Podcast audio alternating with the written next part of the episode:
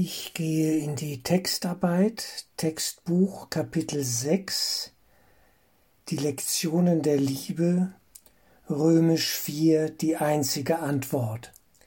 Hier bekommen wir sehr detaillierte Informationen über die Struktur und Wirkungsweise des Egos. Ich halte das für sehr bedeutsam, sehr wichtig, weil es kann zu richtigen Aha-Effekten führen, dass uns klar wird, was da eigentlich in uns abläuft. Ich lese vor, Seite 100 im Textbuch.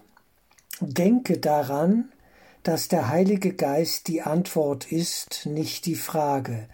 Antwort hier groß geschrieben, also er kann nur Antworten über unsere wahre Natur, eben Zeugnis ablegen. Wir sind in Gott. Denke daran, dass der Heilige Geist die Antwort ist, nicht die Frage. Das Ego spricht immer zuerst. Es ist launisch und meint es mit seinem Macher nicht gut. Es glaubt, und das zu Recht, dass sein Macher ihm jeden Augenblick seine Unterstützung entziehen könnte. Ein wichtiger Gedanke. Das Ego kämpft um unsere Aufmerksamkeit. Es ist dieses virale Programm, das den Wirt, nämlich uns, sehr dringend braucht. Wenn wir nicht mitspielen, zerfällt es, löst es sich in nichts auf. Ja, dass sein Macher ihm jeden Augenblick seine Unterstützung entziehen könnte. Wenn es dir gut gesinnt wäre, also das Ego, wäre es froh, wie auch der Heilige Geist froh sein wird, wenn er dich heimgeführt hat und du seine Führung nicht mehr brauchst. Das Ego sieht sich nicht als einen Teil von dir an. Sein Wesen, Kommentar hier, ist ja die Idee der Trennung. Also es trägt in sich immer das Spaltungselement und die Isolation. Insofern ganz logisch hier, das Ego sieht sich nicht als einen Teil von dir an. Darin liegt sein elementarer Irrtum, der das Fundament seines gesamten Denksystems ist. Als Gott dich schuf, machte er dich zu einem Teil von sich. Deshalb ist Angriff innerhalb des Himmelreichs unmöglich. Du hast das Ego ohne Liebe gemacht, somit liebt es dich nicht. Ja, wir haben den, den Gedanken der Trennung, der Spaltung, ja, in uns als Wirklichkeit glaubend akzeptiert. Und das heißt hier eben das Ego ohne Liebe gemacht. Also die Idee der Trennung, mit dem geheimen Gewinnversprechen, jetzt etwas Besonderes, Individuelles zu sein und den Angriff auf Gott sozusagen, auf die Position des Ersten vollziehen zu können über diese Idee der Trennung. Ich mache mir mein eigenes Reich. Ich bin der Herrscher meiner eigenen Welt. Du hast das Ego ohne Liebe gemacht, somit liebt es dich nicht. Du konntest ohne Liebe nicht im Himmelreich bleiben, und da das Himmelreich Liebe ist, glaubst du, ohne sie zu sein. Genau. Wenn wir kein Problem mit der Liebe hätten, wir wären im Himmel. Ganz einfach. Der Umkehrschluss gilt. Aber wo ist die Liebe? Wir suchen sie in einer Welt der Lieblosigkeit. Ja, ganz klare Ansage hier. Dadurch kann das Ego sich als getrennt und außerhalb seines Machers sehen und so für jenen Teil deines Geistes sprechen, der glaubt, du seist getrennt und außerhalb von Gottes Geist. Genau. Mit der Idee der Trennung, ja, glauben wir aus dem himmlischen Reich sozusagen von Gott abgefallen zu sein. Dadurch kann das Ego sich als getrennt und außerhalb seines Machers sehen. Also das, was wir in Bezug auf Gott erleben, erlebt das Ego wieder in Bezug auf uns als Energiespender seiner Welt. und so für jenen Teil deines Geistes sprechen, der glaubt, du, betont, seist getrennt und außerhalb von Gottes Geist.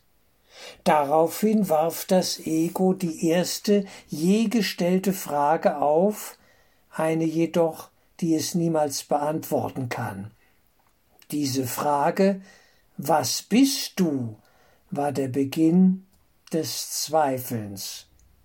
Nie hat das Ego seitdem irgendwelche Fragen beantwortet, obschon es eine ganze Menge aufgeworfen hat. Die erfinderischsten Aktivitäten des Ego haben nie mehr bewirkt, als die Frage zu verschleiern, weil du die Antwort hast und das Ego vor dir Angst hat. Nicht? Wir tragen die Antwort, wer wir in Wahrheit sind, ja in uns, nämlich die Erinnerung an Gott über den Referenzpunkt des Heiligen Geistes in unserem Geist. Selbst im Traumzustand ist dieser Referenzpunkt da. Und wir könnten es herausfinden, wer wir in Wahrheit sind. Und insofern hat das Ego Angst, dass wir diesen Weg beschreiten. Das Ego hat vor dir Angst, heißt es hier, ja, weil wir abfallen könnten als Energiespender für seinen Wahnsinn. Wenn wir da nicht mehr mitmachen, nicht stell dir vor, es ist Krieg und keiner geht hin. Nach dem Motto läuft das. Spannend. Weil wir dran glauben, weil wir mitmachen, weil wir den Wahnsinn aufrechterhalten in unserem Geist, erleben wir ihn auch. Es kann nicht anders sein. Wir sind Entscheidende und wir machen mit.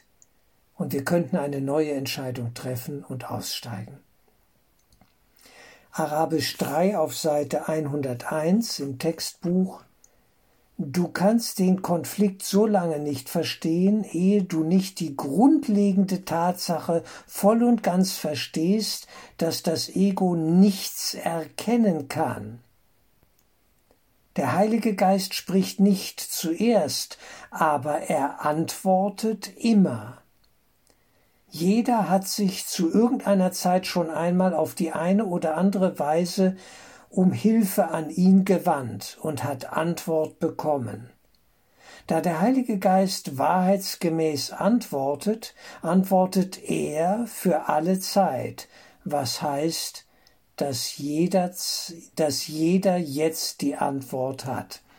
Also die Antwort auf die eine einzige, auf die einzige Kernfrage, relevante Frage, ja, äh, die hier zu stellen ist, lautet ja, wer bin ich? Was bin ich?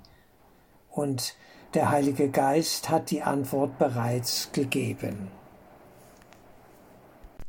Das Ego kann den Heiligen Geist nicht hören, aber es glaubt in der Tat, dass ein Teil des Geistes, der es gemacht hat, gegen es ist.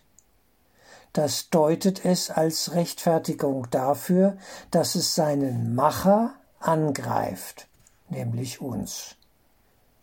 Das Ego ist immer im Kriegsmodus.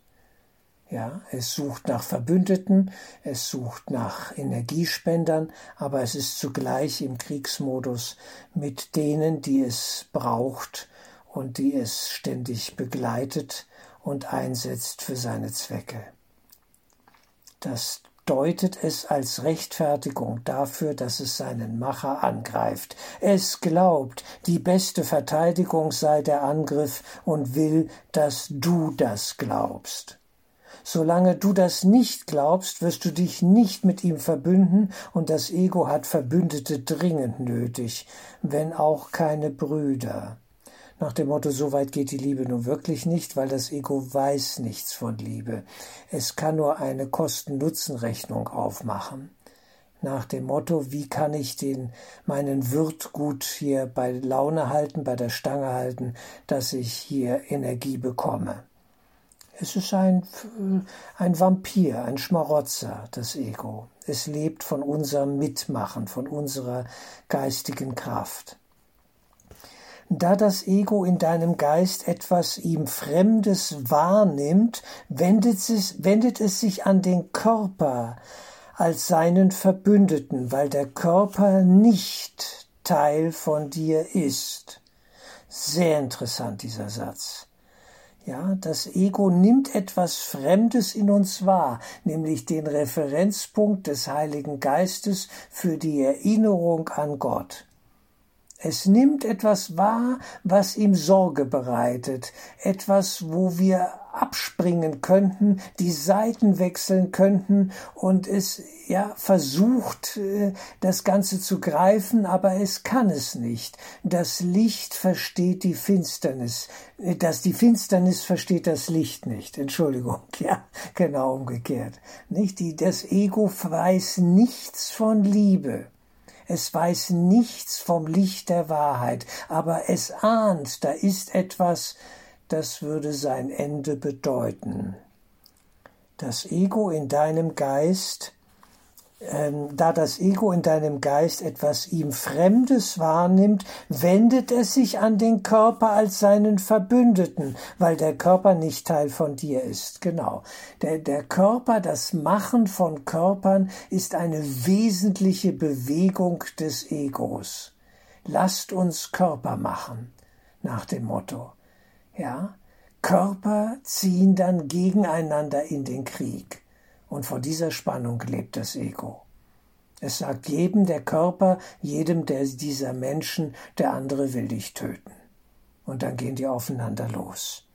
Und von diesem Stress, von dieser Todesangst, von all dem, ja, von dieser Rache und all diesen Gefühlen lebt das Ego. Aber der Körper ist nicht Teil von uns. Er ist ein Bild im träumenden Geist, mehr nicht. Dann der nächste Satz, Arabisch 4, Satz 6, das macht den Körper zum Freund des Ego. Genau. Alles Körperliche ist die Domäne auch des Egos. Es kann einem anderen Zweck unterstellt werden, gewiss. Der Heilige Geist könnte uns auch dort führen, wenn wir es wollen, wenn wir es zulassen, wenn wir ihn einladen. Aber zunächst einmal ist der Körper die Domäne des Ego. Es ist ein Bündnis, das ganz unverhohlen auf Trennung beruht. Ja, allerdings. Mehr Trennung war nie. Zwei Körper, zwei Menschen, zwei Welten, Krieg, Auseinandersetzung, Angriff. Ja, oder für eine Weile eine Allianz gegen andere Körper, ein Club, ein Verein, eine Kriegspartei. Ganz klar. Es ist ein Bündnis, das ganz verhohlen auf, unverhohlen auf Trennung beruht. Wenn du dich auf die Seite dieses Bündnisses schlägst, wirst du dich fürchten, weil du dich auf die Seite eines Angstbündnisses stellst. Ganz klar hier wieder. Es geht um Angst, ja, dass die körperliche Existenz ist immer auch Ausdruck von Angst. Denn das körperliche Leben ist fragil. Wir sehen es jetzt in der C-Krise. Wie viele Menschen haben wirklich Angst um ihr körperliches Überleben in dieser Zeit, dass sie nicht vorzeitig ja äh, zu sterben hoffen, dass sie länger leben können und haben Angst vor dieser viralen Situation. Ja, und das war hier immer so die, die, das körperliche Bewusstsein, ein Bewusstsein, das sich ganz mit dem Körper identifiziert, ist ein Angstbewusstsein. Es kann nicht anders sein. Dann weiter an Arabisch 5. Das Ego benutzt den Körper, um sich gegen deinen Geist zu verschwören. Und da es merkt, dass sein Feind, in Anführungsstrichen, ihnen beiden durch die bloße Einsicht, dass sie nicht Teil von dir sind, ein Ende setzen kann, verbinden sich beide zum Angriff. Noch einmal, das Ego benutzt den Körper, um sich gegen deinen Geist zu verschwören, ja, nicht? Es, es, es will uns geistlos machen, weil im Geist liegt unsere Macht der Entscheidung, anders zu wählen und den Placebo-Effekt von Körperlichkeit zu durchschauen. Wenn ich an meinen Körper als einzige Existenzwirklichkeit glaube, dann habe ich ein ernstes Problem dann hat das Ego Zugriff auf mich. Wenn ich weiß, dass ich Geist in Gottes Geist bin, Ja, ich bin wie Gott mich schuf, ich bin sein Sohn in Ewigkeit und sein Sohn kann nicht leiden. Wenn ich das weiß, dass der Geist in Wahrheit nicht leiden kann, wenn er in Gott doch ruht und dort verankert ist und dieses Bewusstsein dafür da ist, dann bin ich frei und das Ego hat keinen Zugriff auf mich. Das ist das Spannende. Davor hat es die größte Angst, dass wir erkennen, wer wir in Wahrheit sind, dass wir keine Körper sind. Davor hat es die größte Angst. Das Ego lebt von unserer körperlichen Hypnose. Und da es merkt, dass sein Feind in Anführungsstrichen ihnen beiden durch die bloße Einsicht, dass sie nicht Teil von dir sind, ein Ende setzen kann, verbinden sich beide zum Angriff. Das ist vielleicht die seltsamste Wahrnehmung überhaupt, wenn du bedenkst, was sie wirklich beinhaltet. Das Ego, das nicht wirklich ist, versucht den Geist, der wirklich ist, davon zu überzeugen, dass der Geist die Lerneinrichtung des Ego ist und außerdem, dass der Körper wirklicher ist als der Geist. Ja, Herrschaftszeiten. Das ist ja der, der Super-Coup hier. Das ist ja völlig verrückt. Und das ist die Grundlage für die Angst in der Welt. Wir sehen die Welt als realer, ja, als unser wahres Wesen, das wir in uns tragen. Ja, das ist wirklich tragisch. Dann können wir einpacken. Dann haben wir ein ernstes Problem. Noch einmal diesen etwas zugegebenermaßen langen Satz aber in Zeitlupe noch einmal. Das Ego, das nicht wirklich ist, also ein virales Programm, an das wir zu glauben wählen. Und in dem Moment wird es für uns subjektiv wirklich. Wir haben einen inneren Konflikt dann mit unserer, in unsere wahre Natur, sozusagen, die wir abwählen und wählen unsere falsche Natur eine, den Gedanken der Trennung und den Gedanken des, der Körperlichkeit. Das Ego, das nicht wirklich ist, versucht den Geist, also uns, Entscheider, Beobachter, der wirklich ist, davon zu überzeugen, dass der Geist die Lerneinrichtung des Ego ist und außerdem, dass der Körper wirklicher ist als der Geist. Niemand, der recht gesinnt ist, könnte das überhaupt glauben. Und niemand, der recht gesinnt ist, glaubt es. Genau, es ist eine Lächerlichkeit. Es ist wirklich ein verrückter Glaube, aber nichts wirkt so schlimm wie ein verrückter Glaube. Der ist dann zementiert. Wenn die Menschen erst mal was Verrücktes glauben und es angstvoll fühlen, ja, und zittern davor, dann hat es sie. Das dauert dann, bis man da wieder raus ist und erkennt, der Kaiser ist nackt, er hat überhaupt nichts an. Den gibt's gar nicht. Das ist ja völlig verrückt. Arabisch 6 auf Seite 101 Höre also die eine Antwort des Heiligen Geistes auf alle Fragen, die das Ego stellt. Du bist ein Kind Gottes, ein unschätzbarer Teil seines Reiches, das er als Teil von sich schuf er und sich in Bezug auf Gott groß geschrieben. Nichts anderes existiert, und das allein ist wirklich. Du hast einen Schlaf gewählt, in dem du schlimme Träume hattest, aber der Schlaf ist nicht wirklich, und Gott ruft dich aufzuwachen. Nichts von deinem Traum wird übrig bleiben, wenn du ihn großgeschrieben hörst, weil du erwachen wirst. Deine Träume enthalten viele Symbole des Ego, und sie haben dich verwirrt. Doch lag das nur daran, dass du geschlafen hast und nicht erkanntest. Wenn du erwachst, wirst du die Wahrheit um dich herum und in dir sehen und nicht mehr an Träume glauben, weil sie keine Wirklichkeit für dich haben werden. Das Himmelreich aber und alles, was du dort erschaffen hast, werden für dich große Wirklichkeit haben, weil sie schön und wahr sind. Im Himmelreich besteht vollkommene Gewissheit darüber, wo du bist und was du bist. Es herrscht kein Zweifel, weil die erste Frage nie gestellt ward. Da sie endlich vollauf beantwortet ist, ist sie nie gewesen. Einzig das Sein lebt im Himmelreich, wo alles ohne Frage in Gott lebt. Wunderbar. Es geht um das Erwachen. Wir träumen schlecht. Es geht wirklich nur um das Erwachen. Dass wir erkennen, was wir hier erleben, ist nicht absolut real. Es sind Traumbilder, wie des Nachts im Traum, wenn wir träumen und nicht wissen, dass wir träumen.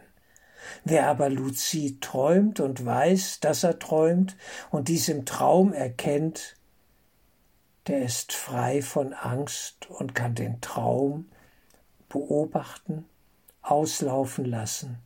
Er kann sogar aufwachen und sich in seinem Bettchen wiederfinden. Da ist kein Problem. Es ist ja nur ein Traum gewesen. Und um diese Einsicht geht es, dass unser falsches Selbst, die Person in einem Körper, dass all das Traumwelt ist und die Sache hier völlig egal ist, ja, wie sie ausgeht. Es spielt keine Rolle. Ich will frei sein im Geiste Gottes jetzt. Ich will die Wahrheit, ja, meines wahren Wesens jetzt erkennen, dass ich in Gott bin und immer war. Und so endet der Traum. Und das ist eine Übergangsphase. Es ist ein Weg, ein Prozess, wo der Griff des Egos gelockert wird und wir Momente erleben der, ja, Wirklichkeitsoffenbarung, der Gottesoffenbarung, dass uns klar wird, das ist alles ganz anders, als ich dachte. In Wahrheit ist alles sehr gut.